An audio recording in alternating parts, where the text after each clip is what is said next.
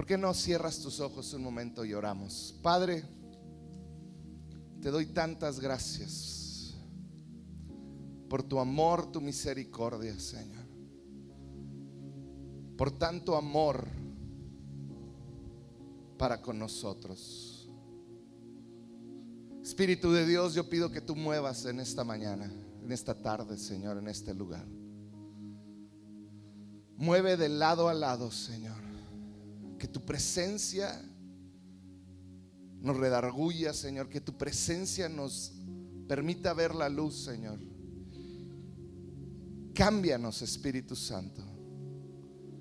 Cambia lo más profundo de nuestro corazón en el nombre de Jesús. Amén. Amén.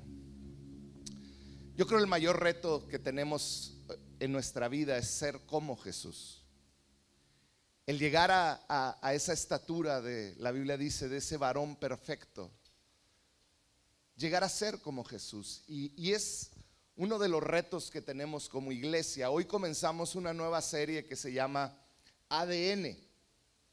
¿Qué es lo que eh, vamos a ver? Vamos a ver esos valores, esos rasgos que encontramos en Jesús, pero que son parte de nosotros como individuos y como iglesia. ¿Qué te estoy queriendo decir? Vamos a estar enseñando valores por los cuales creemos que Dios nos llamó a vivir aquí en amor y verdad. Que cada miembro de amor y verdad debe de vivir de esta manera.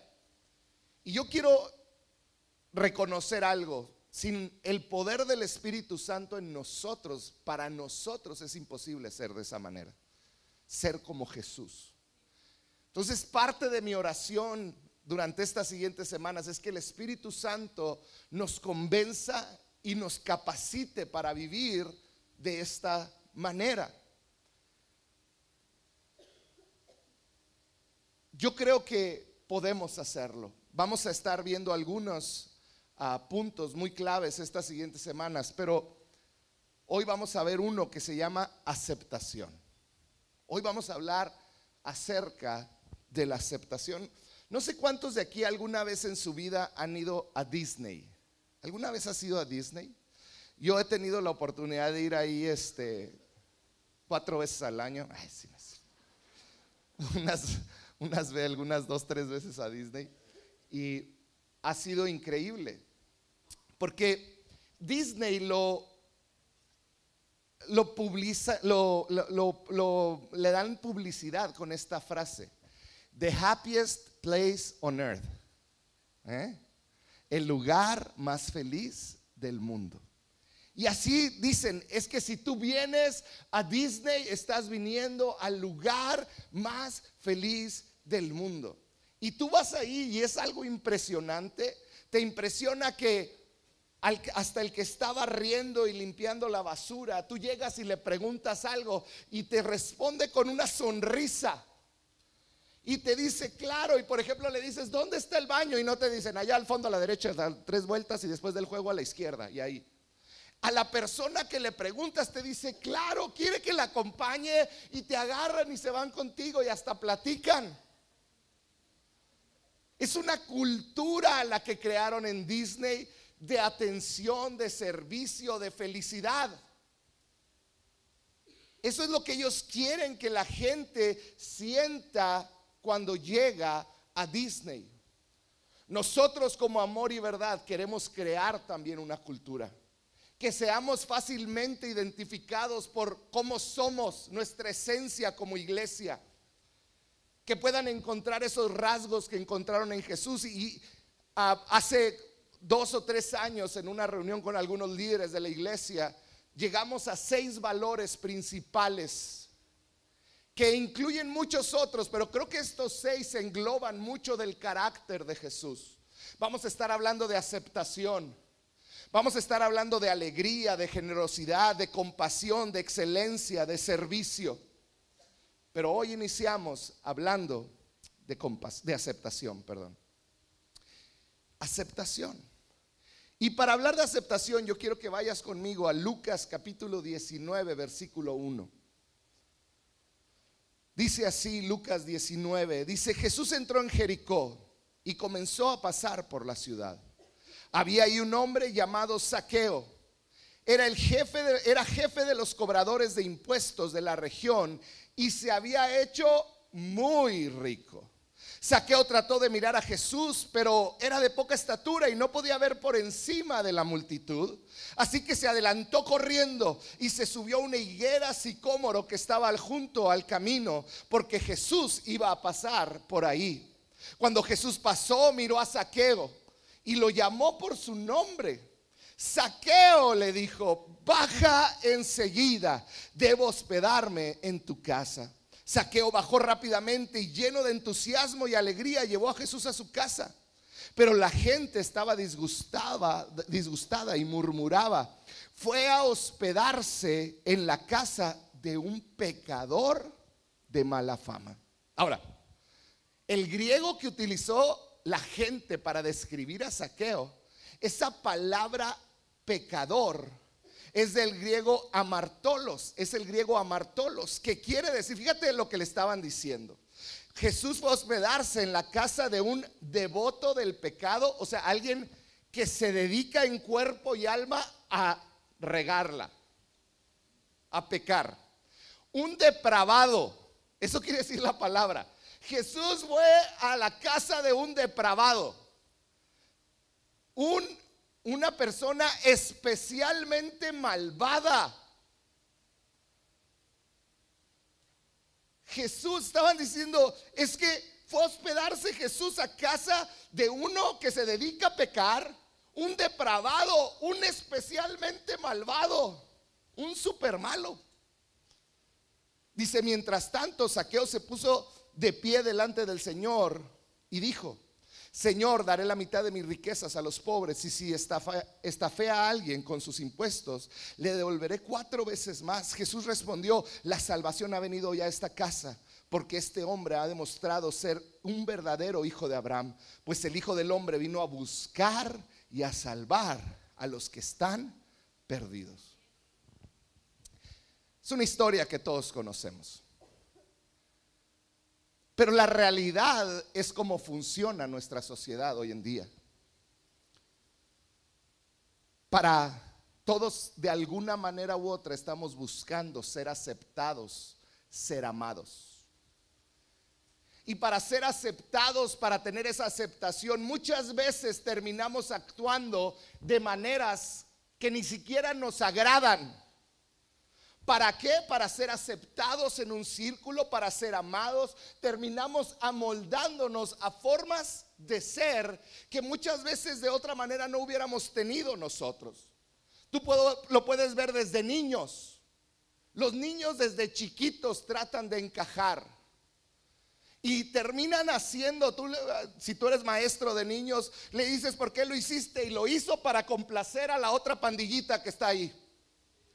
Porque desde pequeños tratamos de encajar. Si tú vas con los adolescentes cuando empiezan a fumar a los 12, 13 años, muchos de ellos lo hicieron para pertenecer y sentirse parte de un grupo de adolescentes. Es, un, es algo que hacemos constantemente. Y lo triste es que sucede en el área sexual. Hoy en día ser virgen, hoy no, ¿cómo va a ser virgen? Entonces muchos terminan siendo arrastrados a una vida de promiscuidad sexual. ¿Para qué? Para ser aceptado. Ahora, lo que más me entristece es que muchas veces la iglesia de Cristo actúa igual. Tienes que ser de cierta manera para ser aceptado en la iglesia. Tienes que actuar de cierta manera para ser aceptado en la iglesia. Tienes que vestirte, si eres pastor, tienes que tener pantalones de vestir, así como tu pastor, camisa y corbata. Porque si no, no lo eres. Yo hoy estoy haciendo una objetiva, por eso me vine vestido así. y la semana pasada y la anterior también. Entonces, eh, Estamos rompiendo moldes, y se fijan en todo. Entonces, muchas veces se trata de la misma iglesia pone tienes que hablar de esta manera, tienes que decir estas palabras. Los cristianos decimos amén y gloria a Dios. Amén. ¿Ya ven? Los voy a sacar si no dicen amén, ¿eh? porque aquí decimos amén. Necesitamos hablar de cierta manera, comportarnos de cierta manera. Y esto te va a lo mejor a extrañar.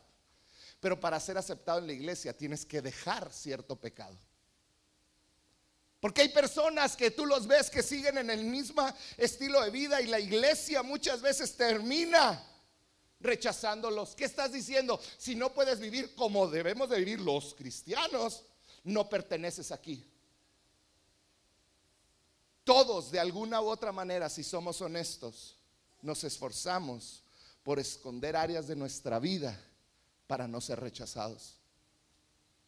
Todos los que estamos aquí, en alguna área o en otra, escondemos ciertas áreas de nuestra vida para no ser rechazados aquí o en la escuela o en el trabajo.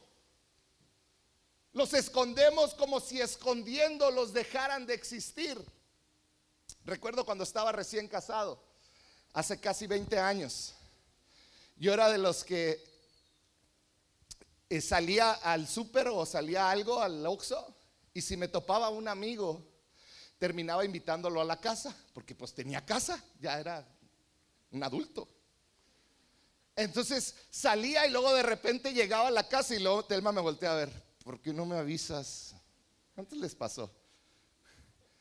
Que llegas a la casa y mi esposa decía, es que a mí me gusta preparar para recibir gente. Pero no sé si te ha pasado que de repente llegas y, y traes o llegan invitados a tu casa de sorpresa y la casa es un desorden.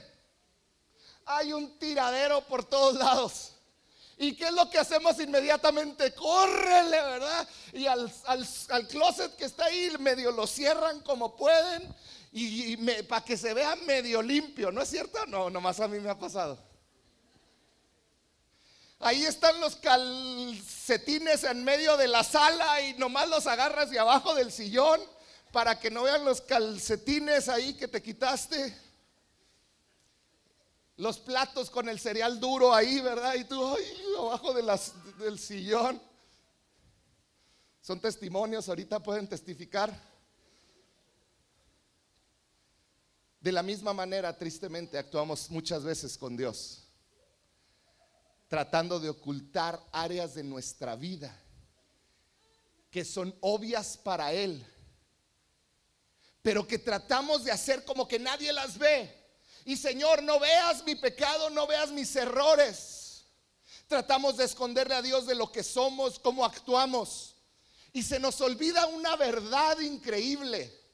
Él ve todo, Él sabe todo, conoce todas tus actitudes, conoce todos tus pensamientos, conoce todos los deseos de tu corazón.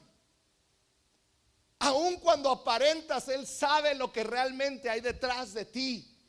Él ve todo, no hay nada oculto para Él. Y quiero decirte algo, porque si tú te vas de aquí y solo te recuerdas de esto que te voy a decir, yo me doy por bien servido. No hay nada que tú puedas hacer para que Dios te ame más. No hay nada que tú puedas hacer para que Él te ame menos. Él ve a un hijo amado cuando te ve a ti. Y Él te ama con todo lo que es. Jesús, si tú lees los evangelios te vas a dar cuenta, tenía la tendencia de hacer enojar a los religiosos. Los volvía locos haciendo cosas como la que acabamos de leer de saqueo. Él hacía cosas que no eran comunes, comunes para alguien religioso, si podemos decirlo así. Y, y, a veces me impresiona cómo somos como cristianos. Porque como cristianos muchas veces sentimos que porque somos parte de la iglesia, es como si tuviéramos una camisa blanca. Una camisa blanca que no podemos ensuciar. Pásale, Kiri. Ven, Kiri. Kiri anda de blanco. Vamos a darle un aplauso a Kiri. Hoy me va a ayudar Kiri. Y actuamos como alguien que anda de blanco. Y no sé si te ha pasado a ti, pero cuando yo ando de blanco, ando en temor todo el rato. Porque algo me va a pasar y me voy a manchar. De hecho, este miércoles veníamos a la iglesia y traía una playera blanca. Y dije, Señor, por favor, no. Y luego me dice mi esposa, toma una gelatina antes de, de que prediques. Y venía en el carro y me venía comiendo una gelatina roja. Y cuando me estoy estacionando, ¿qué, pasa? El último pedacito, le hago y le fallo. Aquí, aquí al centro, en el corazón, casi un ladito del corazón. La mancha roja. Pues a, lo mejor se dieron cuenta, así prediqué. Y sentimos que como andamos de blanco, como somos redimidos, limpios por la sangre, si yo me acerco a alguien que está sucio y yo estoy de blanco, cuando me acerco la tendencia humana es me voy a manchar, ¿no es cierto? Cuando yo ando de blanco y me, acerco a algo que está sucio, me voy a manchar. Y así pensamos como cristianos, es que si yo me acerco a alguien que está sucio, me voy a manchar.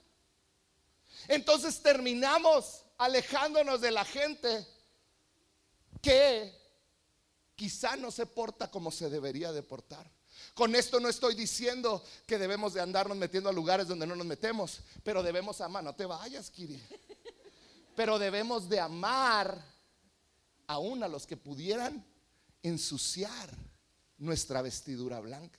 Ahora, lo que me impresiona es que podemos verlo en Jesús. Jesús se acercó a muchos como saqueo, que eran depravados, que eran gente mala, y Jesús los abrazaba.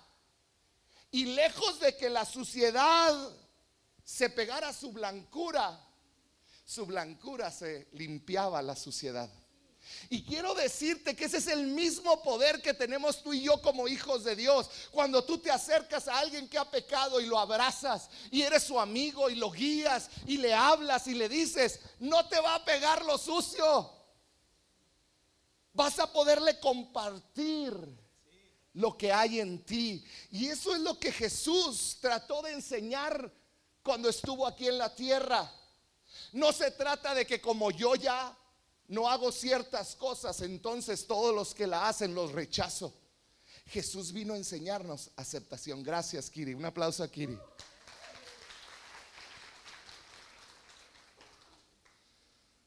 De hecho, Jesús mismo contó una historia que él se inventó, una parábola del hijo pródigo. Y él dijo, el hijo pródigo se fue y dice que comía comida de marranos, cuidaba marranos, apestaba marrano. Y se regresó a casa maloliente, apestoso. Y dice que cuando venía aún de lejos, el padre lo vio y no le dijo, primero bañate y luego te abrazo.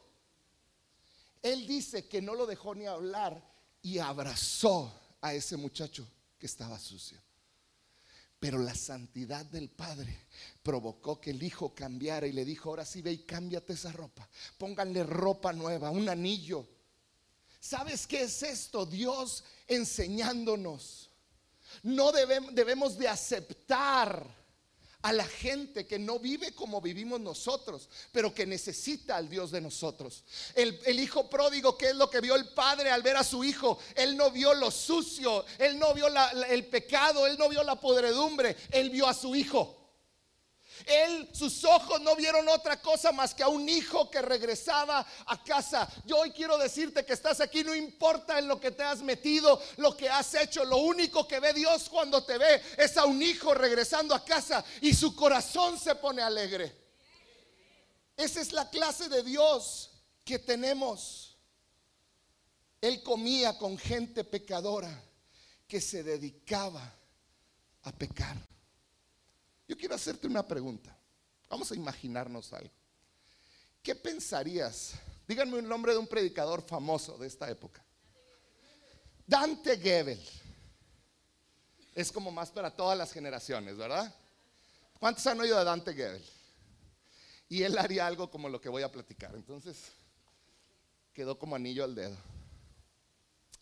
¿Qué pasaría si fueras por las calles? Vamos a decir hace dos años. Vas pasando ahí y volteas y en el Barrigas, en la terraza, enfrente de todos, ves a Dante Gebel cenando con el Chapo. Dije hace dos años, ¿eh? ¿Qué pasaría si lo vieras ahí? Dirías, Dante Gebel se nos echó a perder. ¿Cuántos? Honestamente. ¿Qué hace con ese hombre? ¿Sí o no? seamos honestos, fue ahorita, ay no, qué bendición le estaría predicando. No, hombre, saldría en Facebook Dante Gebel cenando con el Chapo. El evangelio en peligro. O sea, sería algo terrible, ¿no es cierto? Eso es lo que hizo Jesús. Fue a casa. Enfrente de todos le dijo, voy a tu casa. Del vato más odiado de Israel. A Jesús no le importaba lo que dirían.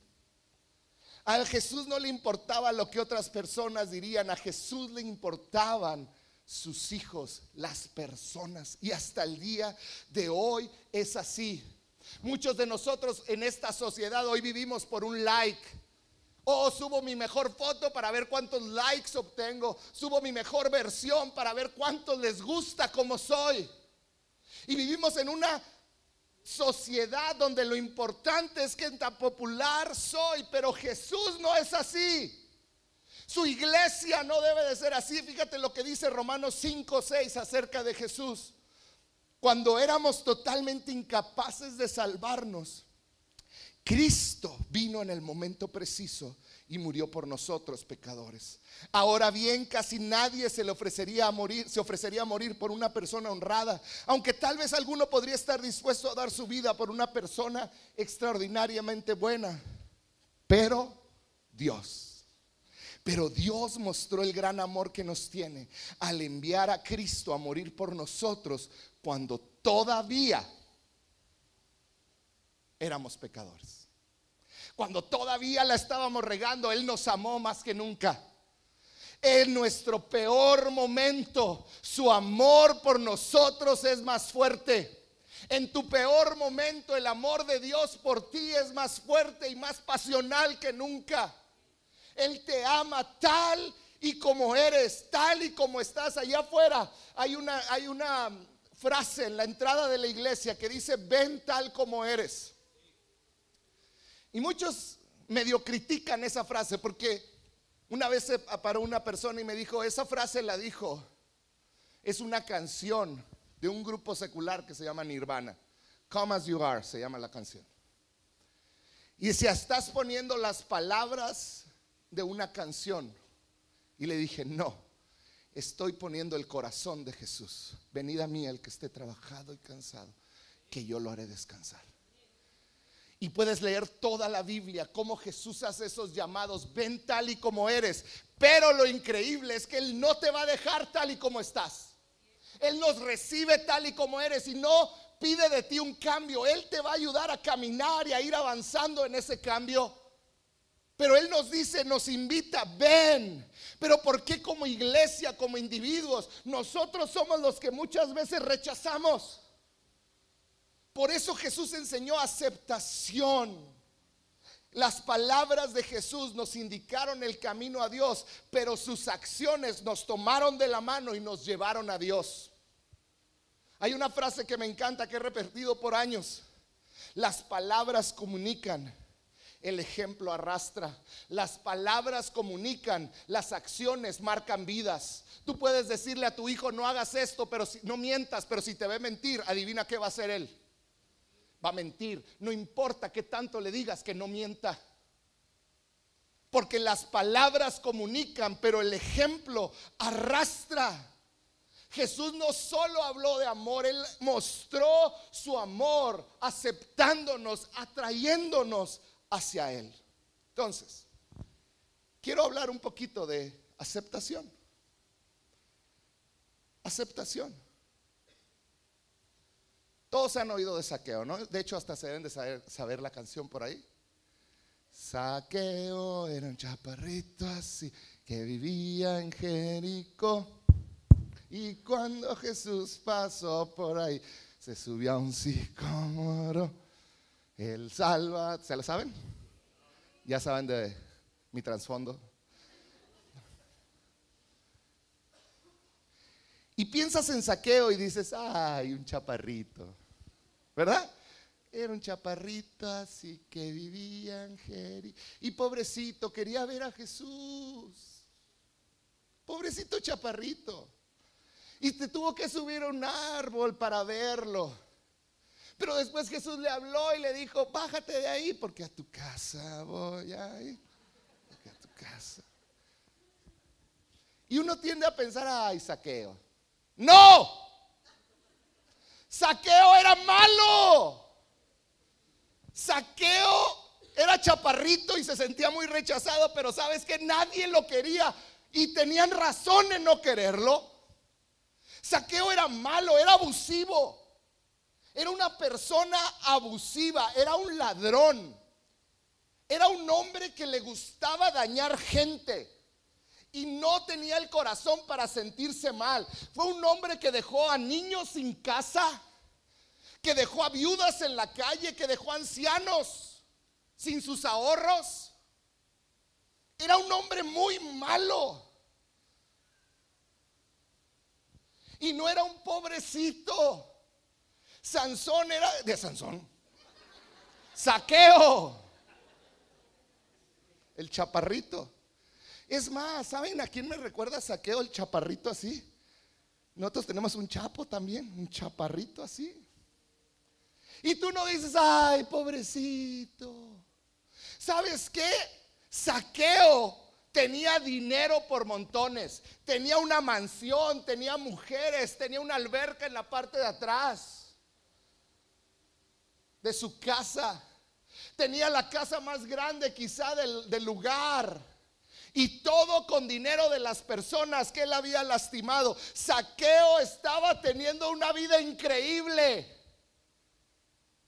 Saqueo no estaba pensando dentro, decía, ay, ojalá y venga Jesús y me salve de mi riqueza. Ay, ojalá venga Saqueo y me, y me, me tape la alberca para darle a otros. Saqueo estaba disfrutando su vida. Yo creo que él pensaba, Jesús, ¿me salve? ¿De qué me salve? ¿De mi dinero? ¿Que me salve de mi mansión? ¿Que me salve de mis mujeres? ¿Para qué necesito a Jesús? Soy el dueño de las calles. ¿Sabes? Saqueo era como un capo de esta época. O un político corrupto, porque eso era era alguien que trabajaba para los conquistadores en Roma, un judío que trabajaba para los romanos, quitándole el dinero a los judíos, dándoselo a los romanos y él quedándose con parte de ese dinero. Era considerado un perro, un, traidor. Robaba y engañaba a su pueblo, les quitaba el dinero, era un pervertido, era considerado una cucaracha era tan despreciado que no lo permitían ni acercarse al templo, a la sinagoga. La gente lo rechazaba.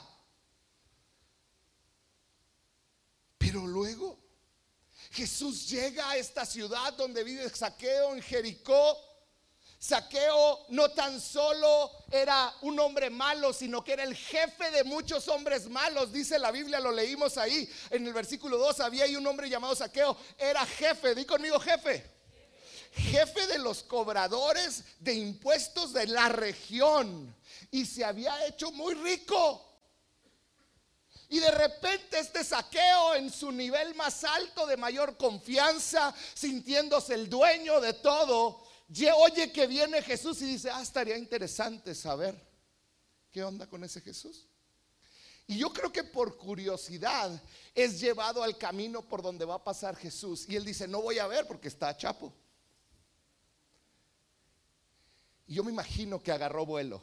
Dijo, vio un árbol, ahorita me trepo. Y salió corriendo. Y con todo su esfuerzo empezó a trepar un árbol para poder ver a Jesús. Y fíjate lo que sucede. Jesús va pasando por ese lugar y se detiene exactamente abajo del árbol de saqueo. Y yo me imagino que para el orgullo de saqueo, dijo, ah, a ver quién lo va a oír de más cerquita. El chapito de Jericó. Yo lo voy a escuchar de más cerquita. Se paró, yo creo que me olió y dijo, aquí me quedo. Y se quedó ahí.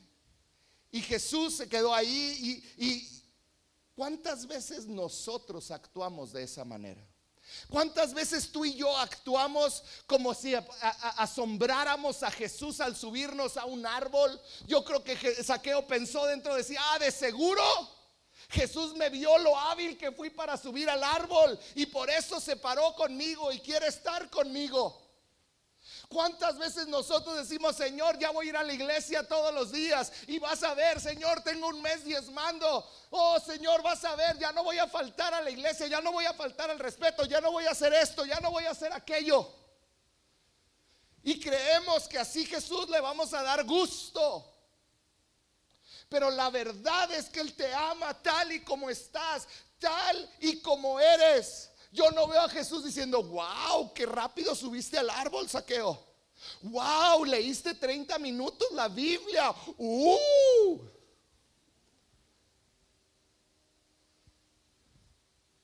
Uy, hoy diste tu diezmo completo. Te voy a mega bendecir esta semana.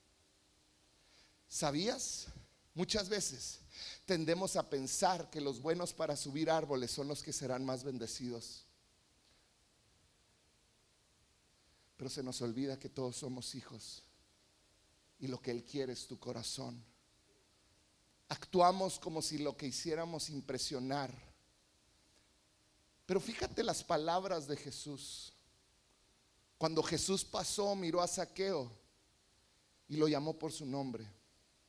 Le dijo, baja enseguida. Debo hospedarme en tu casa. Las palabras de Jesús al orgullo de saqueo fueron, bájate de ahí, baja, ven aquí conmigo. Como hoy Dios nos dice, deja de confiar en ti mismo. Deja de confiar en tus habilidades, en tus dones, en tu devoción, en tu religiosidad. Deja de confiar en tus obras. Bájate. En otras palabras le dijo Jesús, bájate, yo lo que quiero es intimidad contigo. Vamos a tu casa. Y es el mensaje de hoy. Dios te dice, bájate de cualquier cosa que estés haciendo para creer que portándote bien vas a ganar el favor de Dios sobre tu vida. Hoy Él te dice, bájate. Quiero ir a tu casa. Quiero estar en intimidad contigo. Quiero, quiero conocerte. Quiero que me conozcas. Saqueo bajó rápidamente, dice el versículo 6. Y fíjate este este detalle que pone la Biblia. Bajó rápidamente y lleno de entusiasmo y alegría, llevó a Jesús a su casa. Saqueo estaba emocionado. Iba feliz, esto es increíble. Yo creo iba bajando y digo, oh, soy la envidia de todos. A ver, ahora sí alguien dígame algo. Jesús va a mi casa, no a la de ustedes. Y yo creo les hacía así. Y él iba contento, brincando. ¡Eh! Va a mi casa Jesús.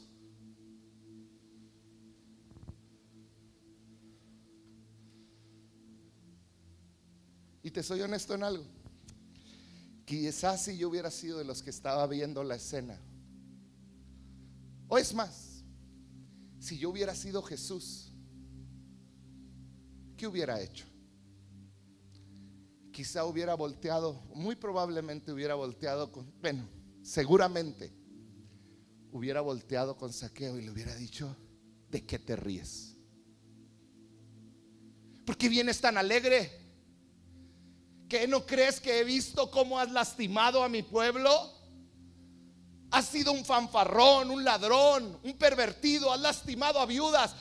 Borra esa sonrisa de tu cara, que ya verás ahorita que lleguemos a la casa quizás si hubiera actuado yo. Y muy probablemente también tú. Porque cuántas veces cuando nos enfrentamos a gente que Dios perdona y atrae, decimos, ¿será real? Yo sé todo lo que él vive. Pura hipocresía. Y esa era la actitud de todos los que estaban alrededor. Decían, ¿por qué Jesús se va con él? Es el que menos aparentemente lo necesita. Pero Jesús no mostró ni una pizca de juicio ante Saqueo. Es más, yo creo que abrazó a Saqueo y se fueron los dos brincando. Y todos alrededor estaban enojados. ¿Cuántas veces como cristianos o iglesia mostramos primero juicio y respondemos de manera incorrecta? Dios nos está llamando a aceptar a la gente, aceptarlos, a mostrar nuestro amor y a que Él se encargue de todo lo demás. Él nos llama a aceptar. Acéptalos, muestra su amor y yo me encargo del resto. ¿Cuántas veces hemos dicho, pero si es un pecador, ¿por qué está levantando sus manos? ¿Por qué levanta sus manos si es yo sé cómo vive? ¿Cuántas veces hemos expresado nuestro rechazo entre alguien? No, no, no, yo no le creo nada. Es un hipócrita, lágrimas de cocodrilo. ¿Cuántas veces hemos expresado, aún con nuestros hijos, cuando vienen y se arrepienten y decimos, a ver si es cierto? ¿Cuántas veces he oído a papás decir, ¿Cómo salió tu hijo del campamento de adolescentes? No, pues salió bien cristiano, pero ya lo quiero ver en unas semanas a ver si es cierto.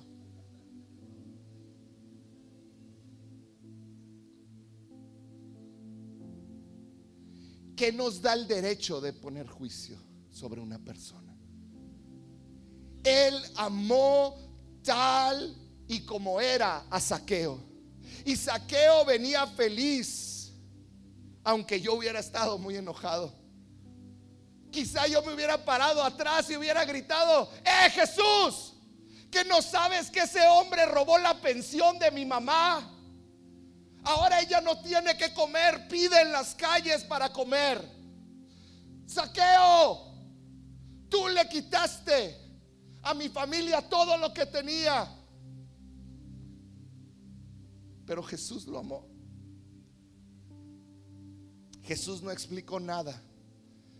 Jesús no volteó con ellos y les dijo, oren por mí, voy en una misión secreta para transformar a Saqueo.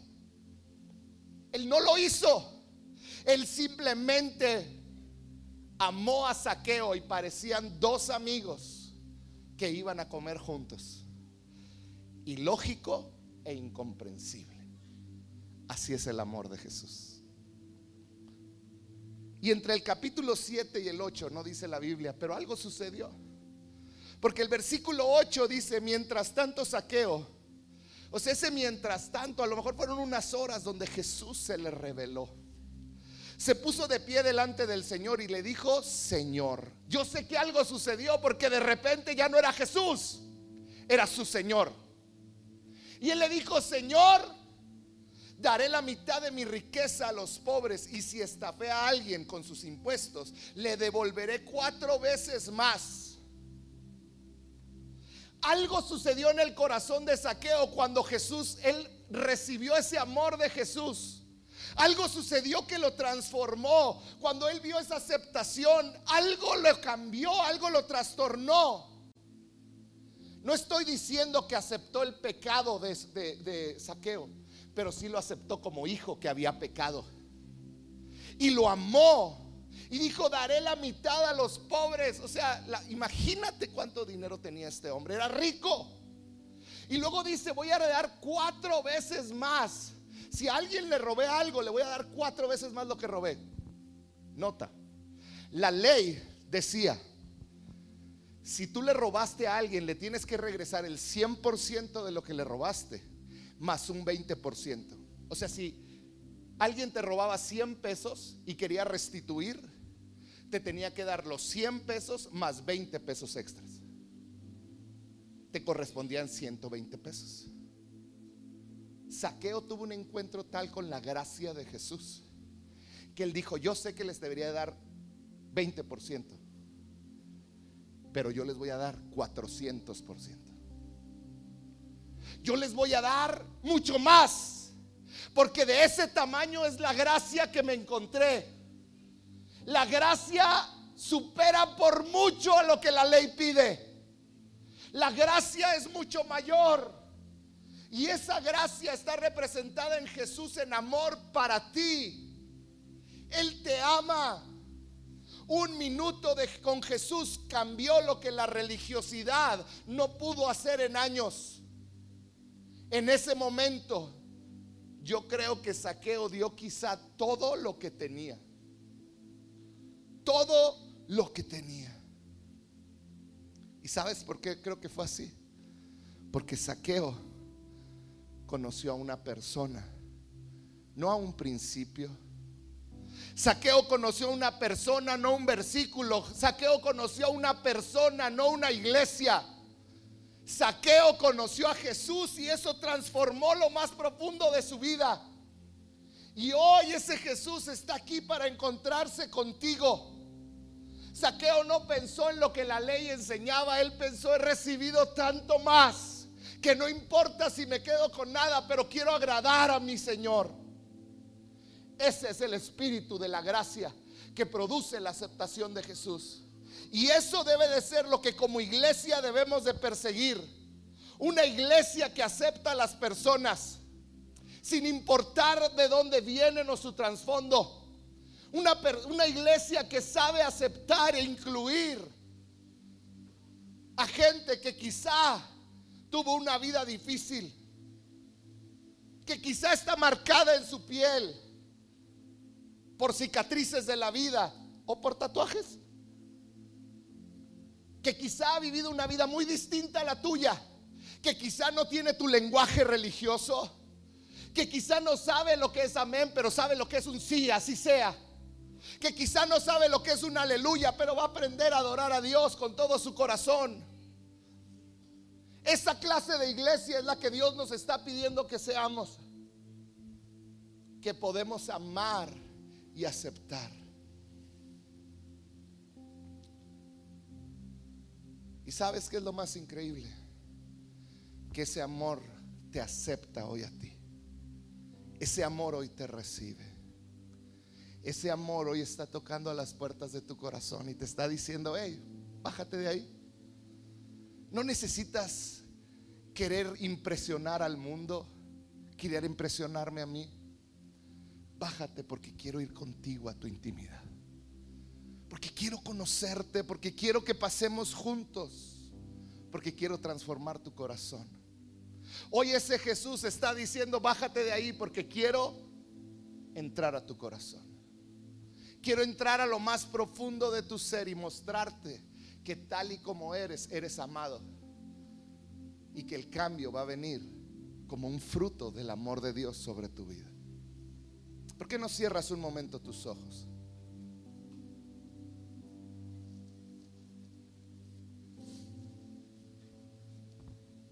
Quizá hoy estás aquí y nunca has recibido a Cristo en tu corazón.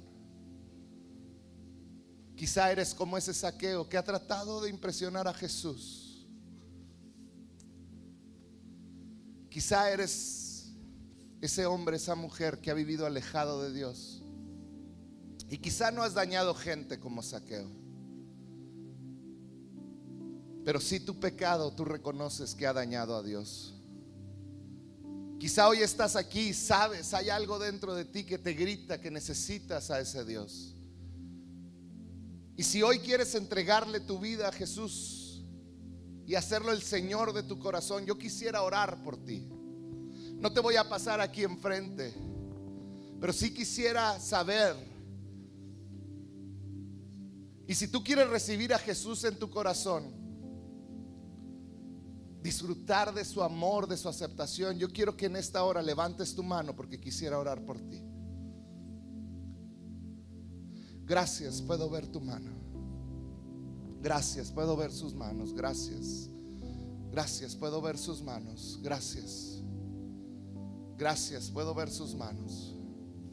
No te quedes sin la oportunidad de encontrarte con Jesús.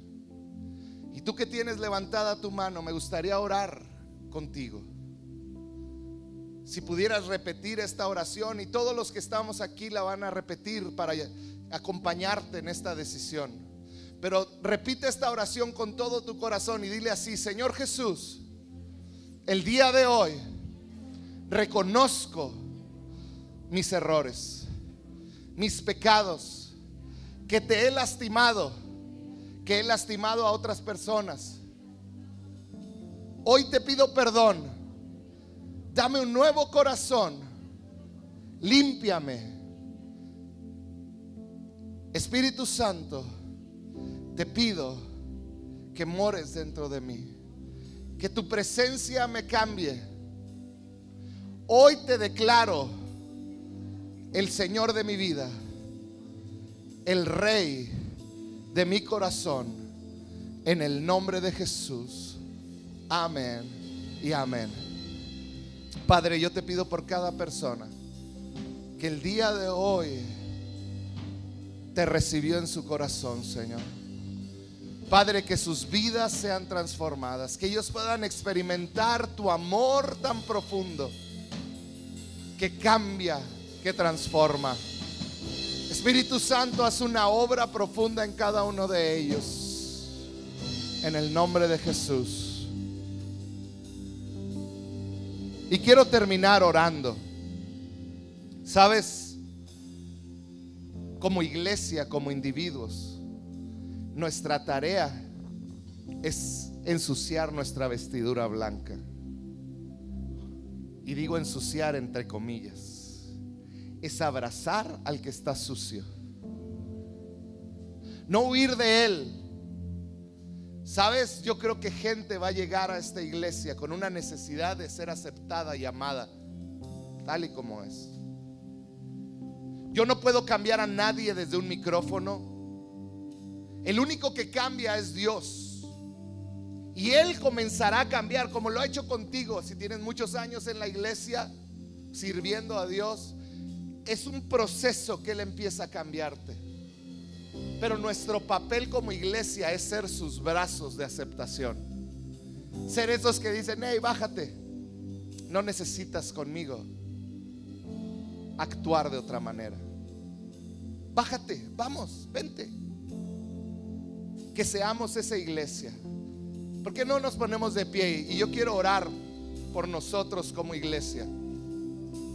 Que seamos una iglesia que acepta a las personas. ¿Quieres orar conmigo? ¿Por qué no levantas tus manos? Padre, yo te pido por cada hombre, cada mujer que está aquí, Señor. Padre, que ellos en su propia vida puedan experimentar tu amor.